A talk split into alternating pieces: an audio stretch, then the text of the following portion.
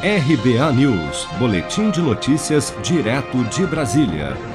O ministro da Economia, Paulo Guedes, garantiu em declaração à imprensa na última sexta-feira que há recursos suficientes dentro do teto de gastos do governo para bancar o aumento do Bolsa Família.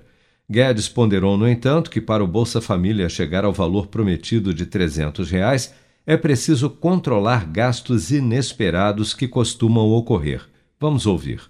Bolsa Família chegar a 300 reais, que é o valor que o presidente deseja, ou para ter um aumento de até 50%, que é o que o ministro João Roma também estava uh, almejando, nós precisamos entre 25 e 30 bilhões. E o nosso orçamento está preparado para acomodar essa demanda.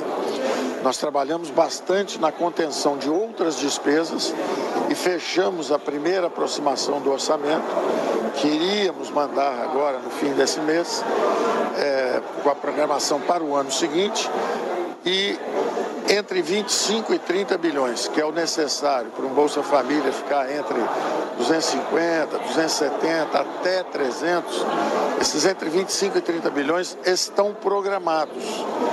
Então, dentro do, da lei de responsabilidade fiscal, é, embaixo do teto, tudo como sempre foi desejável, sem ferir é, a lei de responsabilidade fiscal e principalmente respeitando o teto no limite de gasto. Então a previsão até o momento é essa.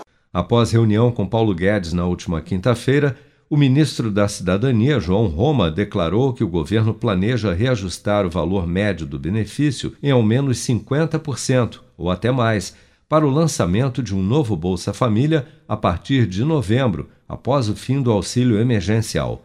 A previsão é que o novo programa, que deve se chamar Auxílio Brasil, irá atender cerca de 17 milhões de famílias, 3 milhões a mais do que atende hoje.